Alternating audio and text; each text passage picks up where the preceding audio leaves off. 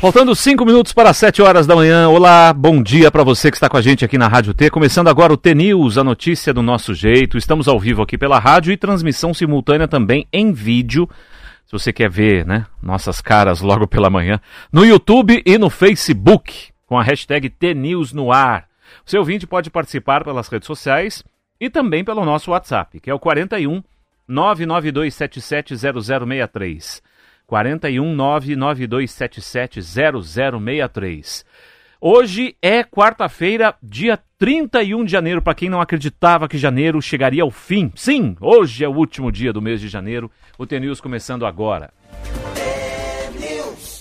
Marcelo Almeida, bom dia, Marcelo. Bom dia, Roberta Canete. Roberta Canete continua de férias volta no final do mês de fevereiro aqui aos microfones da Rádio T e a gente vai tocando Rodrigo o Leite. Tudo bem? Trabalhou? Tudo bem, sempre. Band, Band. Ah, tamo lá, conta, sempre conta, na correria. Conta quem é você, né? O que você faz na quem Band? Quem sou eu? Eu, eu, eu, eu, acho legal, sabe, da Band? Ah. Você faz muito nacional, né? É, eu sou o repórter da rede aqui no Paraná. Eu faço a rede, é. é. E sabe o que eu falo daí? Ah. Ó, oh, esse cara trabalha comigo. é, tá lá na televisão. A recíproca é verdadeira. É, Ó, cara... Marcelo, trabalho com ele lá na Mas a rede, a rede, quando você faz a, a, a, as reportagens, elas, elas, se vai pra rede, vai pro estadual também? Entra pode, também. Pode uhum. ir pras duas? Entra, pode. É. O estadual, o local aproveita também. Que horas começa lá? A vida? Começo uma da tarde, mais ou menos, e vou até não tem hora para acabar. Não tem hora para acabar. Às vezes, seis horas, seis e pouco, tá tranquilo, eu vou embora. Às vezes não, tem uma entrada ao vivo, como foi o caso ontem e anteontem também, né? Tanto Assunto segunda estrada, quanto terça, né? a gente tem que a gente tem que ficar um tempo tá, a mais para entrar ao a vivo. A gente estava conversando aqui, mas é muito assunto estrada, né? Sim, bastante. Sempre estrada. E agora começa, é. né? E principalmente por causa de. Ontem, inclusive, foi por causa dos acidentes constantes com caminhões, né? Verdade. A gente tem reparado aí, aquele de Santa Catarina, que contaminou o rio lá, que impediu né, o abastecimento Não, de água lá em Joinville. 90%, 90% das pessoas é, ficaram sem água ficaram um dia. sem água. Daí ontem começou, ainda bem, né? Começou a, a voltar o abastecimento na região de Joinville e hoje deve ser normalizado o abastecimento, porque o abastecimento é feito por etapas ali, né? Então as, as casas mais próximas à estação de, de tratamento são as primeiras a serem abastecidas, então até chegar nas regiões mais distantes, que Joinville é uma cidade muito grande, né? É, levaria um certo tempo, mas a previsão é que hoje já esteja a cidade toda é, com o abastecimento normalizado lá. Mas foi realmente algo muito sério, né? E os acidentes com caminhões aí têm acontecido com mais frequência. É incidente. Então a gente abordou isso ontem. É interessante acidente, eu sempre fico vendo acidente de avião. Quando tem um, tem dois, daí tem três, daí tem um helicóptero. Parece que no, no final do ano foi muito, foi muito louco isso. Um Teve avião, vários aí, né? é, desses não, pequenos aviões quando, é, aí. é, não, quando começa um, tem. Esse dia eu vi aonde caiu um. Eu vi um caiu onde? Caiu um É, grande. tem um que caiu uh, no interior Agora? de São Paulo, numa, na, numa região ali da. da uh, Não, caiu agora com Cara- seis. Não é Carapicuíba, enfim, esqueci. É. E agora teve outro que caiu em, se não me engano, foi em Minas Gerais, né? Ah, que caiu Minas um Gerais. avião. É, exatamente. Com os empresários aí, era um, era um monomotor também que, mesmo. que caiu. É, nunca Enfim, tragédias, hein? Meu Deus. Vamos que vamos. Bom dia Vamos a você, nessa. nosso ouvinte todos os dias. Aqui Marcelo Almeida e o nosso Rodrigo Leite. Estamos 31. Hoje, de que, que anos? 24? 24. Hoje, hoje meu pai faria. Hoje faleceu a avó do, a avó do Marquinho. E É. hoje meu pai faria vir 94 anos. É interessante pensar quando um ente querido vai embora, né? Claro, eu, eu sei dele com 78 quando morre, a cara dele, né? Eu fico imaginando o que seria o velho, meu velho pai, com 94, né? Assim. Aí quando fala, pô, mor- morreu com 78, pô, morreu cedo, pô, podia estar até os 94. E é interessante a gente imaginar como, como seria nosso pai hoje, ou um ente querido, né, que faleceu muito novo. Que cara teria o jeitão, bengala, muleta, mais ranzinza, menos ranzinza. Hoje é dia de dar uma passadinha ali no, no cemitério. É isso, é fazer Como você falou que o tempo passa rápido, então hoje eu vou falar um que chama assim Então Viva. Então viva. Vamos lá, Alma T pra você. Alma T. O tempo tem passado numa velocidade assustadora. Acordamos, cumprimos nossas tarefas e obrigações do dia. Dormimos, acordamos e repetimos o ciclo. Quando nos damos conta, lá se foram alguns dias, semanas e meses. Os anos têm passado por nós e nós temos passado pela vida. Ocupados, cansados, ansiosos e temerosos pelo que vem por aí. Eu me arrisco a dizer que poucos têm vivido. A maioria de nós tem apenas existido, sobrevivido. A cada vez que recebo a notícia de que algum ente querido, amigo ou até mesmo uma celebridade que admiro fizer a passagem deste plano para o outro lado, é como um lembrete de que eu também vou morrer um dia. Então percebo que não vale a pena. Não vale a pena me desgastar tanto por uma picuinha, uma discussão boba e por problemas que cedo ou tarde terão uma solução. Quando me lembro de que eu não sei quanto tempo ainda tenho aqui, percebo que a segurança que tanto almejo é uma grande ilusão. Lembrar-me da fragilidade da vida me faz perceber o quanto amo viver, mesmo com todos os incontáveis desafios que se apresentam pelo caminho. Isso, isso me faz respirar. Respirar fundo, diminuir o passo e me ancorar no presente. Me faz entender que preciso aproveitar meu tempo com as pessoas que amo da melhor forma possível. Quando me dou conta de que esse dia, esse exato momento que estamos vivendo agora, não se repetirá nunca mais e que por mais que tentemos, nunca, nenhum dia será igual ao outro, percebo a magnitude e a importância de cada segundo da nossa existência. Ao acordar, todos os dias lembre-se de que um dia você vai morrer. Então, viva! Viva! É isso. Bonita. Tá bonito. E é do livro A Metamorfose Irreversível da Vandiluz, né? Para quem tem é, interesse. Livro que está disponível nas Não, livrarias e foi... compartilhado com a gente. Quando sempre. fala assim, né? Cara, nós estamos dia 31 de janeiro, de verdade. Eu estava aqui com o Marquinho, né, Marquinho? Chegamos aqui dia 3. Ah, foi, foi ontem o Réveillon, de brincadeira. Foi ontem o Réveillon. Nós chegamos aqui, pegamos umas férias, né, perto do Natal, Rodrigo. Falou para sete dias de, de alfurismo, né? De liberdade. A macacada aqui feliz. Daqui a pouco já era 3 de janeiro. Então, assim, saber que daqui a pouquinho já é 3 de fevereiro, é, eu não sei, mas a, o, a, o hobby, o trabalho, a ocupação de ser comentarista na rádio, a rádio por todo dia de manhã a gente ficar um pouco de tempo e vai trabalhar, a gente não, não trabalho nisso aqui só, e é muito interessante. Mas esse ano para mim, assim, eu te juro, assim, o que eu fiz no mês de janeiro já falei, caramba, parece que já foi um ano. E, e um mês e um mês interessante, um mês que que a gente a gente ficou no assunto. Olha que engraçado, o assunto que eu mais leio, mas o que eu mais leio, sempre em janeiro, estrada fechada, muita chuva, barranco, acidente. É interessante a gente fala, porque claro, não tem judiciário, né, também. A gente tem que pensar assim, né? A Câmara Federal não está funcionando, o Senado está fechado, né? a Assembleia não funciona. Então, a área política no jornal, fazer até o sinal da cruz, graças uhum. a Deus, não tem esse assunto. Né? Uhum. Então, a gente fica nos assuntos muito mais ligados a, a muito a estrada, clima, né? guerras, mas a gente não.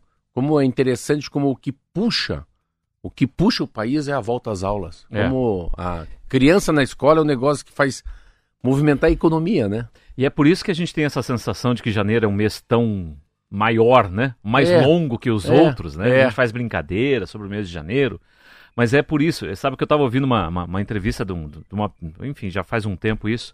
É, e essa pessoa analisando, é, ela acho que é um psicólogo, algum, alguma coisa nessa área comportamental, assim. Ele dizendo Sim. que você passa um período ali de festas Natal, Ano Novo, nesse período, geralmente as pessoas se desligam um pouco de tudo o que está acontecendo. Então é natural, você dá uma desligada entre Natal e Ano Novo, geralmente. Eu não, porque eu tive que trabalhar direto. Então, para mim foi tudo, tudo do mesmo. Mas daí quando você começa o mês de janeiro, você começa com muita conta para pagar, tendo que acertar a vida, voltar ao trabalho, pensar no material escolar, é o IPVA, é material escolar das crianças, enfim, é tanta coisa que você já começa num novo ciclo a ter sim, que ajeitar a sim, vida. Sim. E aquilo começa a ficar pesado para você. Janeiro é um mês pesado para muita gente, né? Então, assim, as pessoas é, têm essa sensação de que o mês não passa, mas justamente pela sobrecarga. Perdão, Saúde. espirrei aqui. Pela sobrecarga de coisas que a gente tem para resolver no começo do ano. E pela virada de ciclo, né? Então dá a impressão de que um mês é maior que o outro, assim. Se bem que eu, eu para mim, esse mês passou até num ritmo normal, mas para muita gente demorou para passar. É, é, mas é, é essa coisa. Para mim, é, o, muita gente fala que o, o, Brasil começa depois do carnaval, mas não. O Brasil, pelo menos começa para mim, que tenho filhos, né, família, o Brasil começa no dia que, a, que as crianças vão para escola. Eu acho que essa também é um dado interessante. É isso aí. E a maioria das escolas voltam agora, dia 5 de fevereiro, já estamos né? chegando não. aí, né? Agora, às 7 horas e 5 minutos, falar de pedágio, porque os contratos de concessão de rodovias dos lotes 1 e 2 foram assinados ontem pelo governo federal, governo do Paraná e as empresas Via Araucária e EPR Litoral Pioneiro. Solenidade ontem que contou, inclusive, com a presença do presidente Lula, o ministro dos Transportes, representantes da NTT e, claro, o governador Ratinho Júnior. Agora as concessionárias passam a administrar mais de mil quilômetros de rodovias estaduais e federais de Curitiba, região metropolitana, litoral, Campos Gerais e Norte Pioneiro. Elas se comprometem a investir 18 bilhões em grandes obras e 11 bilhões em manutenção ao longo de 30 anos, até 2054. Entre as principais obras previstas para esses trechos estão a duplicação total da BR-373 entre Ponta Grossa e Prudentópolis, a duplicação da BR-277 entre Balsa Nova e Prudentópolis e do contorno norte de Curitiba, entre o Trevo de Campo Largo e o acesso a Colombo, além da construção de faixas adicionais no contorno sul de Curitiba. Ainda estão previstas obras, duplicações, trincheiras e faixas adicionais na PR-427, entre Lapa e Porto Amazonas, na PR-423, entre Araucária e Campo Largo, BR-476, entre Lapa e Araucária, e na BR-277, entre Balsa Nova e Prudentópolis, entre outros trechos também. A assinatura foi feita em Brasília, como eu disse. Em 2024 estão previstos mais dois leilões para os lotes 3 e 6. E as duas primeiras concessões fazem parte de um pacote de seis lotes desenhado pelo governo e o, uh, do Estado, em parceria com o governo federal, após a contratação de um estudo em 2019. Lembrando que desde 2021, novembro de 2021, o Paraná não cobra pedágio nas estradas depois que o governo rompeu hum. com as empresas. Não, Ou terminou, não rompeu, terminou. terminou o contrato. Não renovou, é. né? Não renovou o contrato. Vamos ver se ele Ratinho. Não rompeu, Ratinho. Está querendo ganhar voto. Ela terminou. Você vê, eu, eu, faço parte de uma família que tinha pedágio. Um grupo Serra Almeida, eu sou o último filho. Nós somos todos engenheiros, por livre, espontânea pressão. Eu nunca trabalhei da Serra Almeida porque desde muito menininho, eu sou, desde muito novo, eu sou, fui político, vereador com 20 e poucos anos.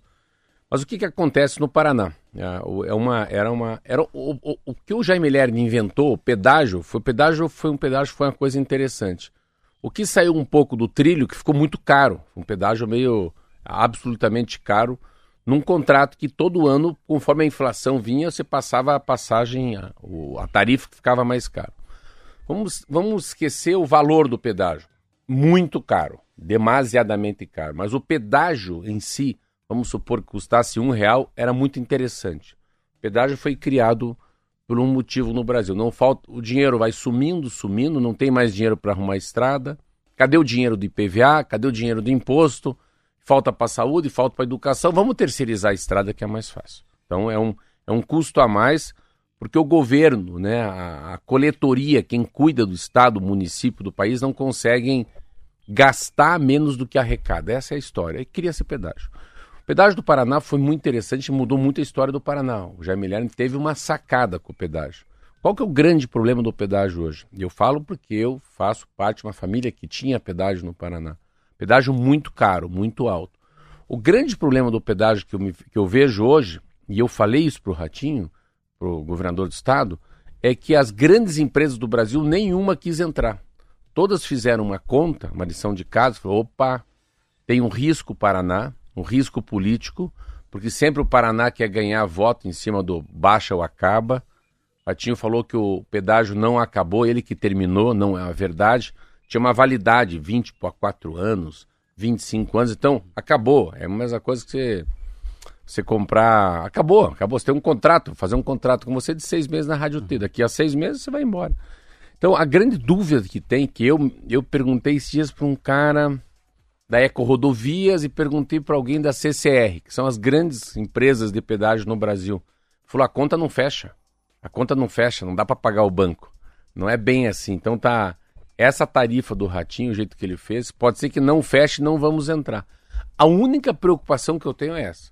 Por que, que os médios e grandes empresários do Brasil, que estão acostumados a tocar pedágio, não quiseram entrar aqui? Mas entram em São Paulo, entram no Rio, entram em Minas Gerais. Essa é uma dúvida, que o barato pode custar caro. Eu estou torcendo, eu estou torcendo muito para que dê certo. Torcendo muito para o Ratinho Júnior, torcendo para a gente, para o Paraná. Eu estou torcendo muito para o agronegócio. Tomara que seja um pedágio de verdade, que eles tenham capacidade de investir, que não seja alguma coisa como fez a Dilma. A Dilma fez pedágios no Brasil baratos, aeroportos baratos. Dois anos depois, todo mundo entregou o filho para Dilma, porque a, a conta não fechava. Então, a grande dúvida que eu tenho como comentarista, como engenheiro civil e como até um, um dos acionistas de uma empresa que tinha pedágio no Paraná, se essa conta fecha. O Ratinho não vai ser governador quando estourar a bomba. Então, eu acho o governo. É, eu, quando eu vi que ele, só uma empresa ganhou, eu falei, Ratinho. Não sei se você se entende, Rodrigo. Eu fiquei desconfiado. Precisava ter mais gente querendo o pedágio. Eu achava que o pedágio era uma coisa melhor. Parece que não é uma coisa tão boa. Mas vamos voltar um passo atrás. Tomara que dê certo. O Paraná precisa, necessita, é um dever do Estado por dois motivos. Por causa das pessoas que se deslocam e por causa das cargas pesadas, já que é o maior produtor de soja e de milho do Brasil. 7 11 temos um intervalinho, a gente volta já já. É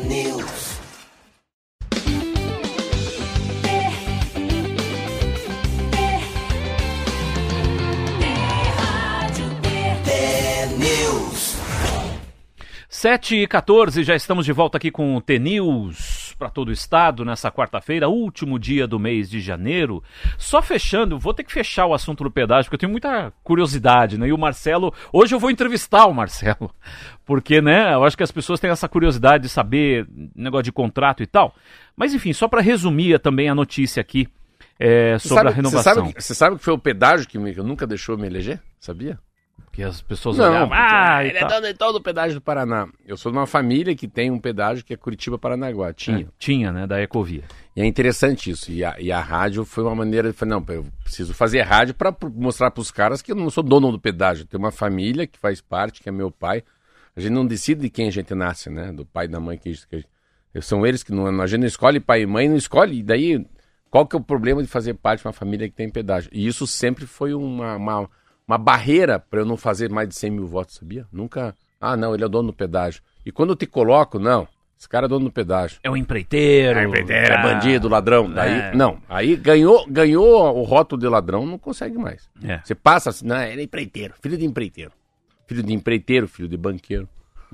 Mas enfim, qual que é a pergunta? Não, antes deixa eu só completar aqui que são 3.300 quilômetros em todas as regiões do Paraná e existe é, uma determinação para que a cobrança de pedágio de cada praça só comece após a expedição da NTT de um termo de vistoria, atestando a capacidade da concessionária para a operação e o de uma resolução autorizando a cobrança nas praças de pedágio. E geralmente o prazo é de 30 dias depois que as obras iniciais são concluídas. Então, por exemplo, tem lá, pelo menos eu- se tiver alguma Não consegue. Não- Já, já entendi onde quer chegar. então, por exemplo, tem o início das obras. Ah, você pode começar a obra dia 1 de março. Vamos, Pronto. vamos lá, vamos lá. 1 de março.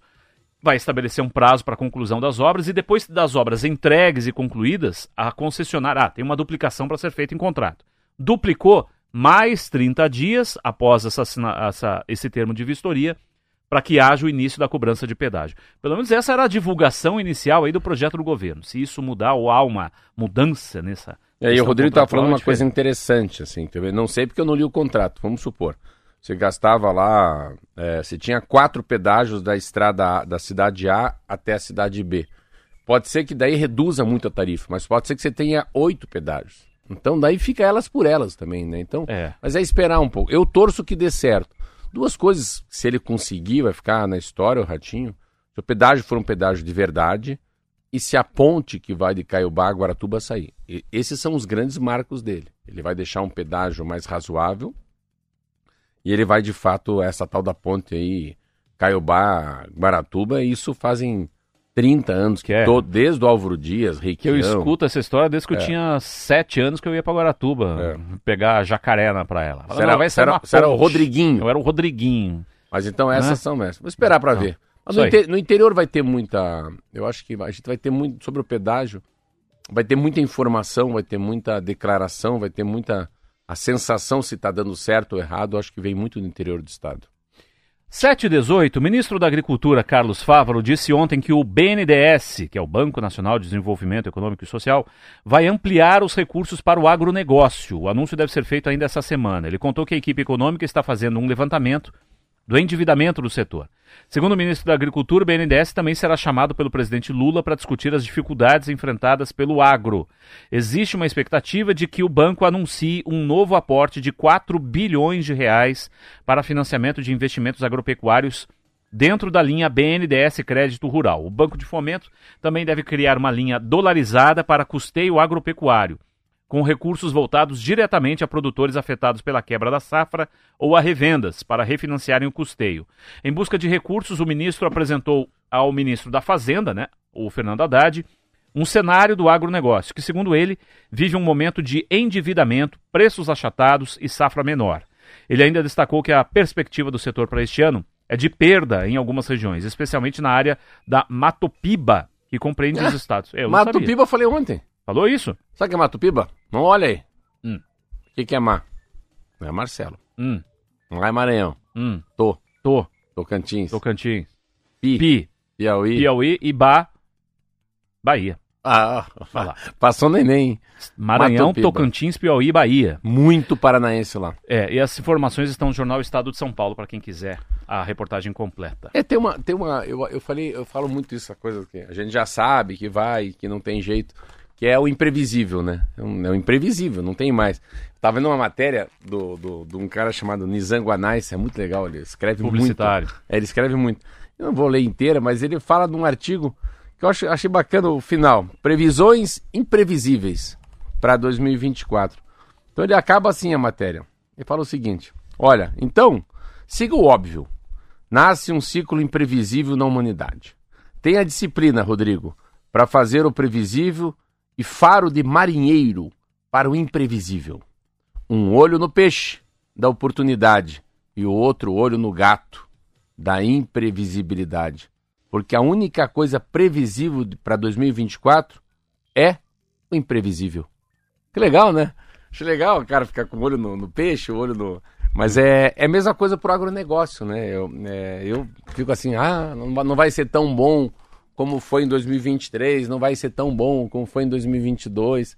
Isso é, é isso é muito relativo, porque a gente começa a pegar. A, é interessante, a, a- o mundo ele vai se adaptando, né? Daqui a pouco você. Exemplo.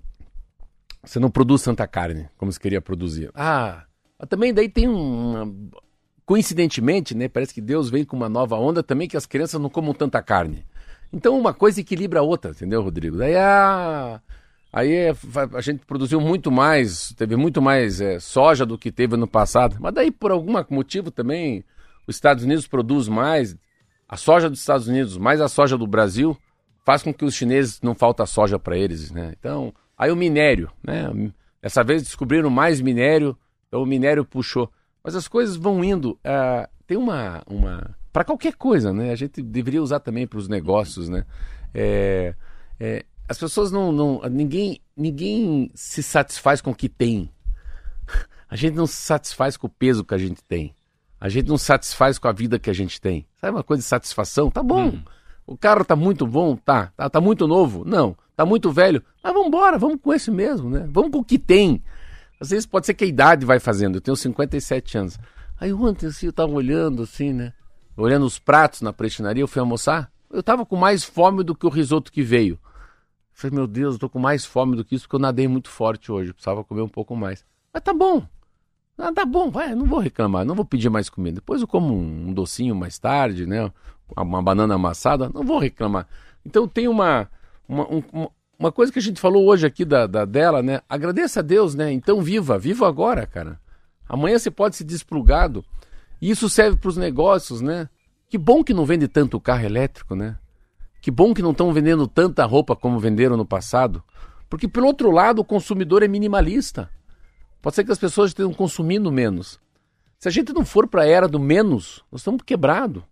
Se todo mundo consumisse menos, Rodrigo, pense aqui com a gente. É óbvio que o aquecimento global ia baixar. Porque produz menos, né? Tem menos fábrica. Mas o cara que é capitalista fala: peraí, é geração de emprego. Calma, calma, calma. Ele pode, ele pode trabalhar atrás de uma máquina, mas gerando menos produtos, né? Com menos descarte. Estou muito nessa linha do menos descarte, né? Não sobrar muito, né? Viver com o que tem. Então, quando o agronegócio fala, nossa, vai estar tão ruim, que pena. Isso não depende da gente, se a gente vai colher muito ou colher pouco. Depende só de Deus. E outra, né? De- Depende, produzindo de- me- depende do São Pedro. É, e produzindo menos comparado ao quê? O quê? Porque o ano passado foi uma safra absurda, É. recorde. Dá parabéns. Não, aí, Então, assim- Aí, aí, aí- bom, não, agora você foi espetacular. Que eles ficam comparando com o recorde. Eu vou dar um exemplo para você. Precisa toda Eu hora vou dar um bater exemplo recorde? para você. Sábado, não sei, é, é a mão de Deus, é o dedo de Deus. E, e gente comendo, e gente bebendo, e croissant, e pão misto quente, e e hum, vitamina, café frio, café quente, e omelete. Eu nunca vendi tanto na vida na prestinaria. É um exemplo. Eu nunca vendi, eu nunca passei esse número, nunca tinha, era o teto. Agora eu vou ficar, sábado que vem, não vai vender igual, falar, ah, que pena. Nossa, viu? Não consegui, não consegui repetir dois sábados, Rodrigo. Uhum. Ah, não tô bem. Como não tô bem? Você não pode comparar o pico que você teve. Boa essa. Sim. Teve uma ultra, ultra safra, tudo Foi, certinho. foi, é. inclusive, os- eles É. analisam que foi um ponto fora da curva. Então, é, a exatamente. Elninha foi dormir. E deu o- tudo o- certo o em várias Elninho- regiões. A, a Elninha foi dormir. O Elninho foi beber. Deixaram o tempo correto. São Pedro estava de bem com Deus. O que aconteceu? O agronegócio explodiu. É isso mesmo. 7h24, dá uma passadinha. Nós estamos aqui. filosofando muito. Pois hoje. é, pois Pelo é. amor de Deus. É. O Márcio Martins vai pôr nós na rua hoje. Quinta rodada do Campeonato Paranaense, tivemos ontem um jogo que abriu então essa quinta rodada. O Andraus venceu o São Joséense por 1 a 0 E hoje teremos rodada, o complemento então, com três jogos, né, hoje, do estadual e mais dois jogos amanhã. Hoje tem FC Cascavel e PSTC, eh, lá no Olímpico Regional em Cascavel. No Estádio do Café em Londrina, o Londrina recebe o Galo Maringá. Hoje também tem Cianorte e Atlético Paranaense, no Albino Turbay em Cianorte. Amanhã, outros dois jogos. O Azures recebe o Coritiba, o jogo é às oito e meia da noite, amanhã. E no Germano Krieger, em Ponta Grossa, tem Operário e Maringá. Lembrando que o Coritiba é o líder, 10 pontos, Cianorte é o segundo com 9.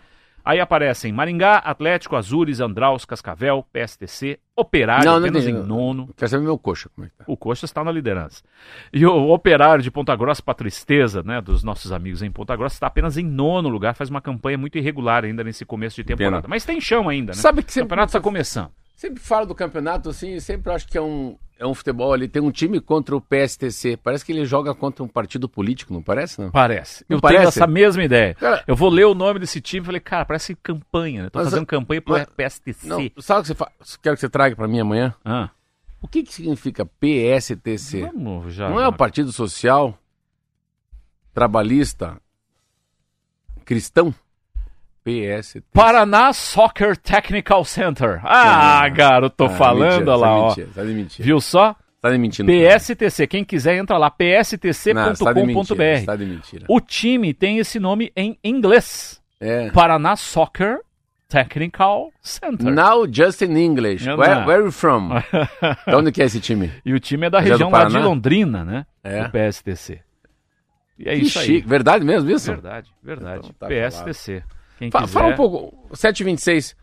É, pega essa matéria que eu achei legal da. Inclusive, eu achei interessante, só fa- fazendo um remendo aqui, o time tem a, foi fundado em Londrina e parte da página do clube está em português e parte em inglês. É chique, isso é chique demais, mesmo, é é. chique demais. O que mais? Vamos falar sobre o carro elétrico? Vamos lá, tem a notícia interessante para Eu você. achei engraçado essa É. depreciação de carro, né? Uma tendência global também está sendo observada no Brasil. Olha só, para você que é super defensor dos carros elétricos, o futuro da humanidade, ai meu Deus, Eu né, não como sou. diz muita gente. Carros 100% elétricos tendem a desvalorizar mais que os modelos híbridos nesse período de transição energética no setor automotivo. Dados da KBB Brasil, que é uma empresa especializada em precificação de veículos, mostram que os problemas de infraestrutura de recarga o medo do novo e a menor oferta de crédito influenciam o valor de revenda. A presidente da KBB, a Ana Renata Navas, diz que o consumidor ainda tem desconfiança sobre os carros 100% elétricos. Já o híbrido, segundo ela, é um sucesso absoluto. Um exemplo é o que acontece na linha BMW. Enquanto o modelo X3 híbrido plug-in, que pode rodar com gasolina e eletricidade, registrou uma desvalorização de 5% no ano passado, o iX, iX3, que é apenas elétrico, perdeu 14% do mesmo do valor no mesmo período. A conta considera os valores de compra dos automóveis zero quilômetro em janeiro e o preço estimado dos mesmos veículos em dezembro no mercado de usados. Então tá aí essa desvalorização já apontada por uma das marcas que produzem veículos elétricos Coisa, aqui no Brasil. eu tava falando com o Larson no Detran, manhã, 5 da manhã mandei a mensagem para ele, falei, Larson, o que que você que tá aí todo dia, né, vendo, saindo, vendendo o carro do Detran, passando documento. Marcelo, olha o que ele falou. Primeiro que é muito importante é, destacar que o brasileiro sempre foi preocupado, hein, com a desvalorização dos seus bens, em especial os automóveis.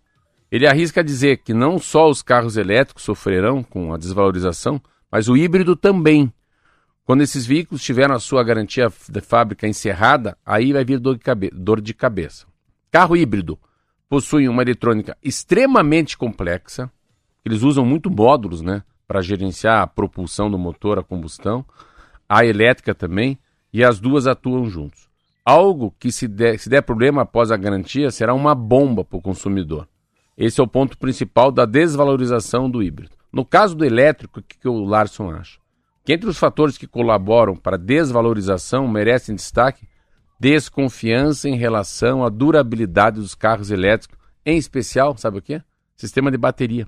É que é o maior calo aí da. Eles não se sabe toda. ainda, ele está falando que quanto, quanto uma bateria dessa dura e quanto custa para substituí-la. Mesmo tendo uma garantia de oito anos para esses modelos, o consumidor ainda continua muito, muito desconfiado. Então a dificuldade em encontrar locais para re, reabastecimento, reabastecimento do elétrico também é um outro fator. Então a gente estava aqui conversando sobre isso, né? Eu passei, passei com a minha Kombi na frente de uma loja Volkswagen. Tava falando pro Marquinho, porque eu tenho uma Kombi o Marquinho tem um Fusca. E tem uma Kombi nova. Mas ela é tão nova, ela é tão nova, que não tem nada a ver com a Kombi.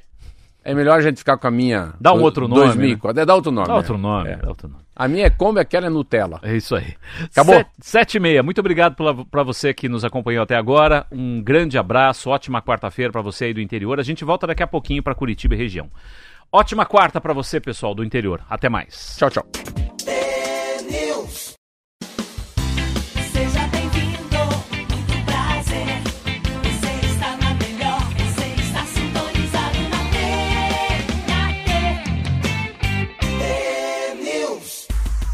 7h34, já estamos de volta aqui com o T-News. Muito obrigado pela sua audiência. Sempre lembrando que Roberta Canetti continua de férias, volta no finalzinho de fevereiro aqui aos microfones da Rádio T.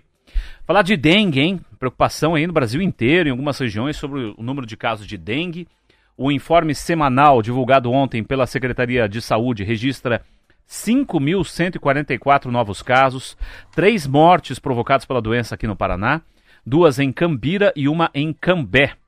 Período sazonal, que teve início em julho do ano passado, soma 21.800 casos confirmados e seis mortes até agora. Em alguns municípios, o número de pessoas que ficam doentes com dengue é tão grande que chega a caracterizar uma situação de epidemia. É o caso de Apucarana. O governo do estado vai fazer uma reunião técnica com a Secretaria Municipal de Saúde lá da cidade de Apucarana sobre estratégias que podem ser adotadas pelo município, sobretudo em relação à remoção mecânica de criadouros e lixo nos bairros. O primeiro lote de vacina que o Ministério da Saúde vai enviar ao Paraná vai atender apenas os 30 municípios de abrangência da 17ª Regional de Saúde de Londrina e da 9ª Regional de Saúde de Foz do Iguaçu. Paraná, Minas Gerais e São Paulo são os, os três estados com os maiores números da doença. Reportagem que está no portal G1. Ah, os dados são muito grandes, né? Eu tava vendo 2022 foram 1 milhão e 400 mil casos. 1 milhão e 400 mil casos. 1.400 graves e mil mortes. Mas esse ano está muito grande o número, né? Porque a... é aquilo que eu falei, eu acho que gente falou sobre essa semana sobre esse assunto, né? A, a eficácia vai estar na, na vacina, não tem jeito. Vai ter uma eficácia de 84,1%, que é interessante. E o Paraná está nessa, né? É muita. O que é interessante que eu li uma matéria sobre isso semana é que a primeira da, primeira dengue é dura, mas que a segunda derruba o cara. O cara é um troço e só tem três maneiras, né? Redução no mosquito, repelente. E agora o terceiro que veio para ajudar, que uma coisa também é independente da outra, não adianta também só a vacina, não adianta só tirar a água do pneu, não adianta só o repelente. Mas nessa matéria fala que se todo mundo usasse o repelente, olha, o Altan na vida lá, ah, resolvia muita coisa. Você vê como as medidas são fáceis, Rodrigo, né? São medidas caseiras, né? Que acabam resolvendo. E a... Mas os dados são muito fortes. Eles já eles estavam consta... estavam medindo as primeiras três semanas de 2022 com as três semanas de 2023. Essa matéria que você traz hoje foi a matéria que eu li essa madrugada. E os números já são, são, são bem maiores. Então, haverá, infelizmente, mais do que 1.400 mortes esse ano pelo número de pessoas já contaminadas. E o nosso estado está dentro, né? O Paraná Pois é. está tá envolvido nisso aí. Que pena. E olha só, a gente falou no começo do programa sobre rodovias, mais um acidente Ah, envolvendo pelo menos dois caminhões interditou a BR-376 em Tijucas do Sul, no litoral do Ah. Paraná, no início da manhã de hoje. Não há previsão de liberação Meu da rodovia. Deus. Então, atenção para você que vai viajar. Bloqueia no quilômetro 660 da pista sentido Santa Catarina, segundo a Artérias Litoral Sul, que é a concessionária que administra o trecho. De acordo com a Polícia Rodoviária Federal, houve derramamento de combustível na pista que só será liberado então após a limpeza. Às 7 horas da manhã, agora há pouco, segundo a polícia, havia 11 quilômetros de fila no quilômetro 660, sentido Santa Catarina, e 1 quilômetro de fila no sentido Curitiba. Então, BR-376 totalmente interditada agora, não adianta você ir para lá. Se você puder, adie um pouquinho a sua viagem, né? Vá monitorando junto ao site da Artérias Litoral Sul para saber a condição da rodovia, para você não ficar parado muito tempo por lá. Olha, nosso colaborador lá da Rádio T, o Wilson Dandirá, olha aqui. Bom dia, Marcelo, Rodrigo. Só ontem, três acidentes com caminhões, dois foram fatais. Meu Deus, seis mortes. Uhum, Bastante, né? é bastante. Caramba. Região Norte Pioneiro. É Bastante. Teve acidente em Umuarama, teve acidente, enfim, em Joinville, agora há pouco. Por falar em Joinville, né? A gente citou rapidamente a situação por lá. O abastecimento de água de Joinville, município que é mais populoso de Santa Catarina, tem 600 mil habitantes, começou a ser restabelecido ontem. Quase 80% da população da cidade ficou 24 horas sem água nas torneiras depois daquele acidente com um caminhão na Serra da Dona Francisca. Serra Dona Francisca. Contaminou o rio que abastece a cidade. Segundo a Polícia Rodoviária Federal, a carga levada pelo veículo era ácido sulfônico, que é um produto usado para produzir detergentes, outros produtos de limpeza. Foram cerca de mil litros que vazaram no rio Cubatão, e aí as imagens mostram ali aquela espuma toda, né, tomando conta do rio, e essa substância, esse ácido, ele é altamente corrosivo, ele é tóxico, ou seja, a pessoa pode morrer se inalar, enfim, esse tipo de produto. É uma, uma situação muito complicada. A estação de tratamento de água do Cubatão foi fechada e um gabinete de crise foi instalado em Joinville. Com isso, a população correu para os mercados para se abastecer de água mineral, que desapareceu das prateleiras. A prefeitura decretou situação de emergência e a Polícia Civil abriu um inquérito para apurar as circunstâncias do derramamento e como que essa substância estava sendo transportada. As informações são no portal G1. A previsão, como eu disse no começo do programa, é que a população toda tenha o abastecimento normalizado até o final do dia de hoje. A gente ouvindo assim, né? Parece que, é, o que o que falta, né? É o que o Japão tem em excesso, a gente tem em escassez. Essa coisa da, da- da- do, do imprevisível, né? Da, do, do risco de uma carga, de um capotamento, né? Do que que isso... Pensa, Rodrigo, o que isso gera de, de, de perda para um país? Você acabou de falar que está fechada a estrada que vai para Santa Catarina, é isso? Isso. Totalmente fechada, não tem ambos- previsão de ambos os liberação. lados? Ambos os sentidos. Então, mas assim, eu fico só imaginando. O Marquinhos tem que ir pra Chapecó, o outro tem que fazer uma operação em Florianópolis, o outro tem que. Cara, o outro tá com uma 500 quilos de tilápia. Tá com um problema no, no, no ar refrigerado. O outra pessoa vai fazer uma operação de apêndice. O outro. Cara, mas tem tanta coisa, uma prova. Né? A hora de, de ser entrevistado numa grande empresa em Santa Catarina. A criança com dor de barriga. Meu Deus do céu, eu fico imaginando. Eu sempre penso nisso, eu penso em gente com criança e penso em carga perecível. Idosos também que sofrem. Idosos, né? Gente, muita gente sai de uma cidade para outra para fazer o transfusão de sangue, lá que é o, aquele tratamento da, da- das máquinas, enfim, é muita coisa. Mas é, é, é, é um país que não consegue se organizar E ele depende de uma via só, isso que é desse, depende de uma estrada. Ah, não, tem duas estradas. Então vai pela serra. Então, nossa, eu tô aqui acho que uns seis meses com a Roberta, só falando desse assunto. Você acabou de falar. Um tomba com combustível, outro tomba lá na nascente do rio, né? É, Que na- acaba- num, num afluente lá do Rio Cubatão, do aquele rio. ácido sulfônico, né? Olha que interessante a matéria que eu estava lendo hoje, essa madrugada, que é porque fala sobre escola e é. Parece, parece pequena, mas é, é, é muito legal. Carga máxima nas voltas às aulas. Eles falam sobre uma, uma coisa que é rotineira no Brasil. Qual que é o tamanho da, da mochila que uma criança de 7 anos, Lucas e Laura, Hum. quanto que eles devem carregar naquela mala deles atrás? O que, que eles põem lá dentro? É pesado, viu? Então, Meu Deus. o correto para não ficar inclinado. Primeiro que eles, eles andam com a cabeça para frente e com o corpo para frente, É. né? Porque a mala pesa para trás, pesa demais. Sabe qual que é o peso? Se a criança pesar 20 quilos, no máximo é 10%, é 2. Se ela pesar 30 quilos, 10% é 3. Claro, se o piazinho é um pouco mais forte, está um pouquinho acima do peso, essa conta não precisa ser 10%. Mas estão mostrando o que, que acontece com as crianças que carregam. Então, primeiro, única saída, tem muita coisa que a mãe, o pai e a criança colocam na mochila que é desnecessário naquele dia. Mas joga tudo dentro, vamos embora, vamos para a escola. E a criança vai o Lucinho carregando. falou, não, É. leva tudo aí. E eu- quando às vezes eu vou buscar o, o Guilherme, que é o filho da Silva, tem 10 anos, eu fico olhando ele carregando as crianças. Todo mundo olha, fica com o corpo para frente, fica inclinado assim, porque fica puxando aquela mala. E agora que eu li essa matéria que você não pode usar nada que seja mais que 10%. Então olha que legal. Volta às aulas é geralmente sinônimo de uma extensa lista de materiais que vão acompanhar a criança no ano letivo. Nesse momento, além de conseguir incluir todos os itens do orçamento, uma preocupação de muitos pais e mães é o transporte de livros, estojos, apostilas, cadernos e tantos outros objetos pesados. Então eles começam a falar, né? a preocupação da mãe tem fundamento. Aí tem um estudo da Sociedade Brasileira de Ortopedia que fala disso. Então, por isso, a primeira de uma série de recomendações da sociedade, Rodrigo, você que tem filho pequeno, para o período é limitar a mochila em 10% do peso da criança. Para isso, basta dividir o número por 10. Pesa 28 quilos, 2,8. A regra, porém, não é seguida pela maioria. Um estudo com 13 escolas americanas, por exemplo, identificou que os alunos do quinto ano levavam em média 12% do seu peso corporal nas costas. Eu acho que é muito mais, inclusive. É, 50% das crianças utilizam mochila. Pararam de usar a. Olha, interessante isso.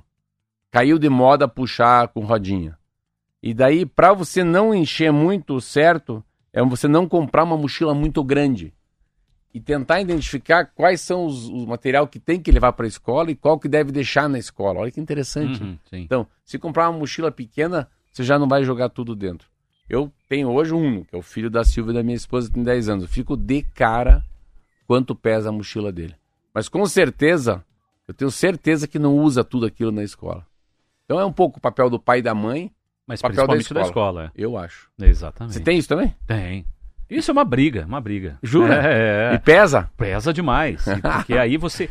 E ao mesmo tempo que você é, tem que controlar exatamente essa questão e né, do que, que o teu filho está levando para a escola, você tem que deixar que a criança seja responsável por aquilo. A tal da autonomia para a criança que é tão importante. Filho, você que tem que cuidar da tua mochila, você que tem que ver exatamente o que você tem que levar para a escola. Você olhou aí, que au- aula do que, que você tem? Ah, hoje, pai, eu tenho aula de português e matemática. Então é só o livro de português e matemática. O que, que esse livro de história tá fazendo aqui?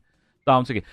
No- aos poucos a gente vai falando, mas a criança, sabe como é que é a criança? criança. Ah, pai, tá tudo aqui, se eu precisar eu tiro, levo, tal, não sei o quê. Mas tem que ter um papel da escola É. muito, muito Eu achei legal. nisso. Eu nunca tinha lido uma matéria sobre mochila de criança. Ó, liberado sentido sul da rodovia, 376, tá? É, minhas fontes aqui, né? Não saiu ainda nenhum portal, mas já foi liberado. Polícia Rodoviária Federal já informou, sentido Santa Catarina foi liberado. Mas tem muita fila.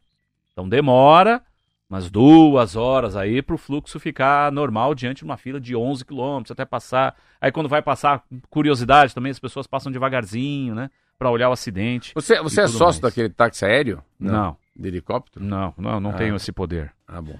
né? Quem sabe um dia. 7h46, a Polícia Civil do Paraná está divulgando uma orientação para quem perdeu ou extraviou placa de veículo durante alagamentos. E tem muita placa, viu?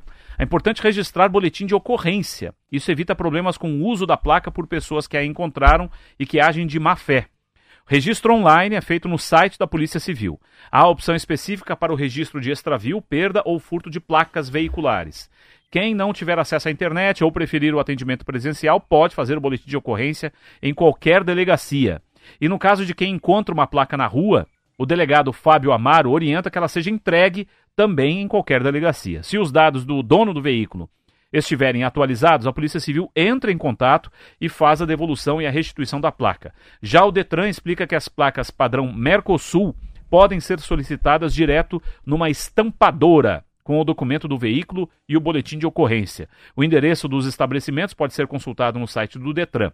Se for uma placa antiga, é, anterior né, ao padrão Mercosul, o proprietário precisa comparecer ao Detran para a emissão de um novo documento e trocar para a placa padrão Mercosul. Se a placa perdida for recuperada, caso seja padrão Mercosul, o proprietário pode colocá-la por conta própria.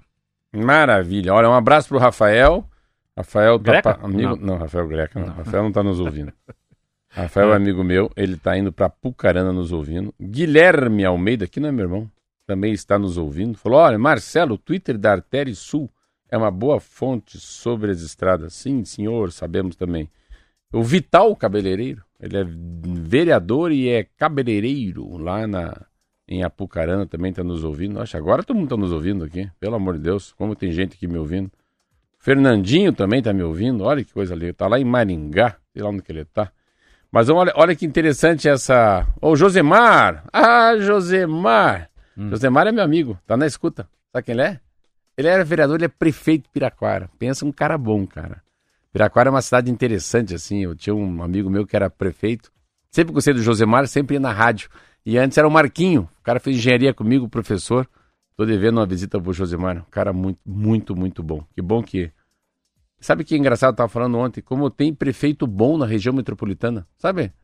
Nossa, eu fui conhecer a prefeita de Pinhais, Rodrigo, se leva para casa. Bom, assim, sabe? Que você vê Sim, gente, sim. gente Ah. decente, né?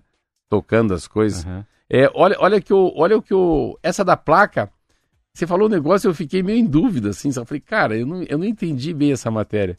Olha que interessante, daí a visão do, do o que, que o Larson fala, né, sobre, a, sobre as placas, que eu achei legal. Olha lá. Matéria traz uma informação importante sobre o que fazer com a placa do veículo, seja extraviada nas enchentes. É muito comum, Marcelo, o extravio por conta da pressão, olha que legal, que a água exerce no para-choque dianteiro do veículo. Daí ela remove a placa. No caso de extravio da placa modelo Mercosul, basta só que o condutor faça um BO online, por extravio no site da Polícia Civil ou presencialmente em qualquer delegacia. É isso aí. De posse do BO, acabou, é só procurar qualquer estampadora daí de placa, ir lá e pedir. É muito simples e rápido. Importante, no caso de extravio de uma placa com modelo que não seja Mercosul. Aí mudou, aí complicou. A situação requer algo mais complexo. Olha que interessante, a placa velha.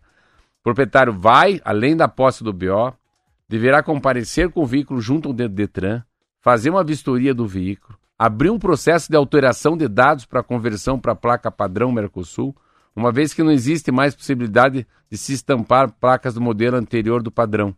Após a alteração no Detran, é só comparecer qualquer estampadora. Então, se você perdeu, nós aqui com carro velho, se fosse a placa velha, se a gente perder a velha, já vai ser estampada uma nova. É, e aí tá um custo um pouquinho maior, óbvio, né? 7h50, temos um intervalinho, certo? Voltamos já já para nossa reta final aqui do T-News.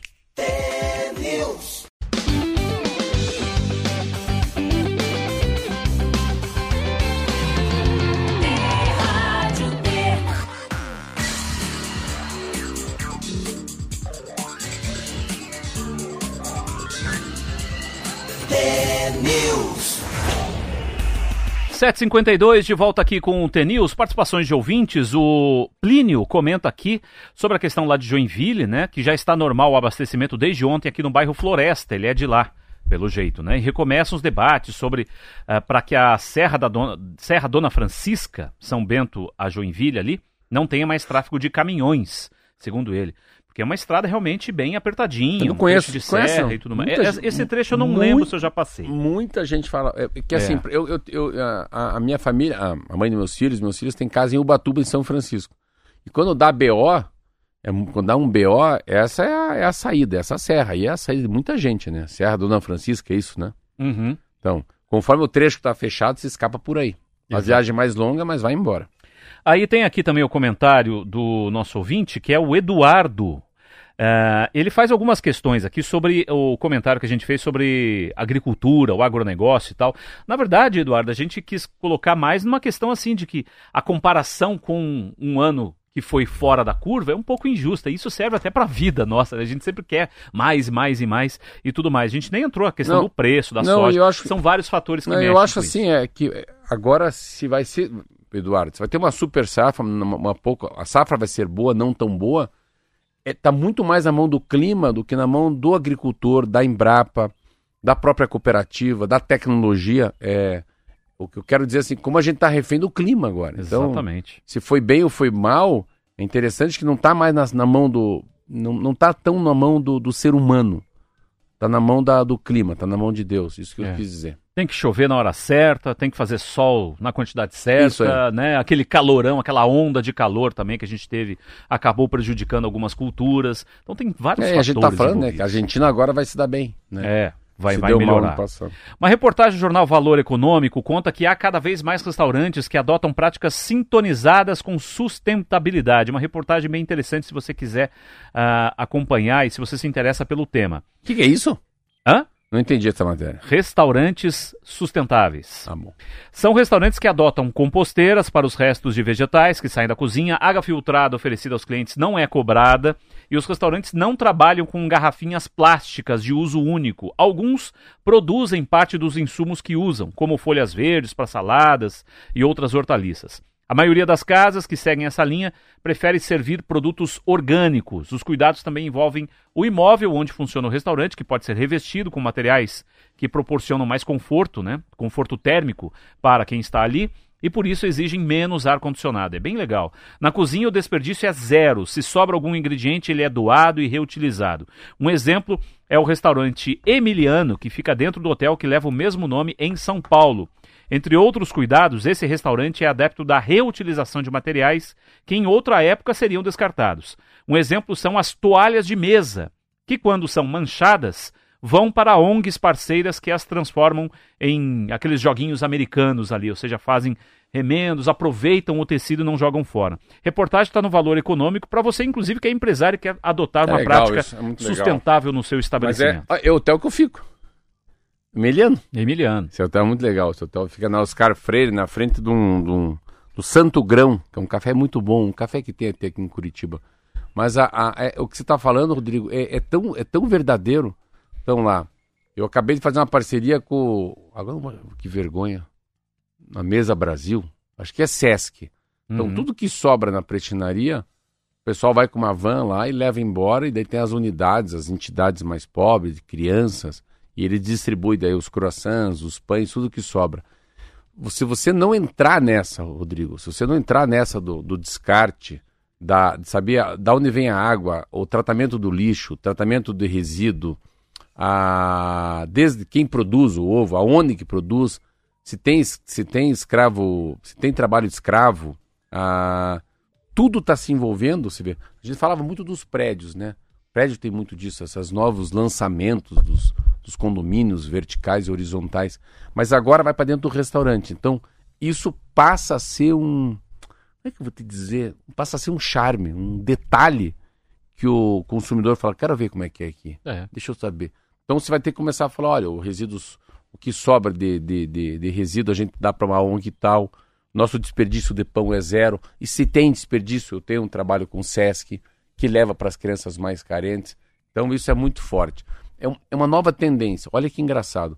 Aqui na prestinaria em Curitiba, eu estou fazendo uma reforma porque é, tem uma tendência. É mais gente com pet do que gente de bicicleta. Para o negócio é mais importante você ter um lugar para as pessoas virem com seus cachorrinhos, com seus animaizinhos, do que um- uma parada, um, um- um estacionamento de bicicleta. Então isso é uma tendência. É uma tendência. Tem menos gente gerando filho, mais gente comprando pet. Olha esses grandes shoppings, né? Quase um shopping center para cachorro, né? Então é, é uma mudança. Mas é essa história da composteira, do desperdício, a, da indicação também geográfica, da onde vem o produto, né? Eu só tenho o produto do Paraná, eu não pego o produto de fora. Isso vai contagiando e é uma maneira de se criar uma, um cordão, um, sabe, um fio condutor de fidelidade do teu consumidor com você. É bem legal. Eu gosto muito desse assunto, eu acho bem... Você tem, você tem um, um leque de coisas que você pode fazer num restaurante, no hotel, numa padaria, que te dá um, um plus, te dá um charme a mais do que os outros. E desperta o consumo consciente, né? É. Ou seja, a pessoa que né, pensa no, no- na questão ambiental, na sustentabilidade, vai procurar empresas que também adotam tais e práticas. lá na ponta, sempre falando o que, que é aquecimento global. Exatamente. Consumiu mais, consumiu conscientemente. Estamos chegando ao final do programa, Verdade. 7h59 quase. não me né? inventa moda. Sabe o que, sabe o que a Roberta Canetti faz, né? Hum. Quando é 7h59, ela fala, tem mais dois assuntos pra gente conversar.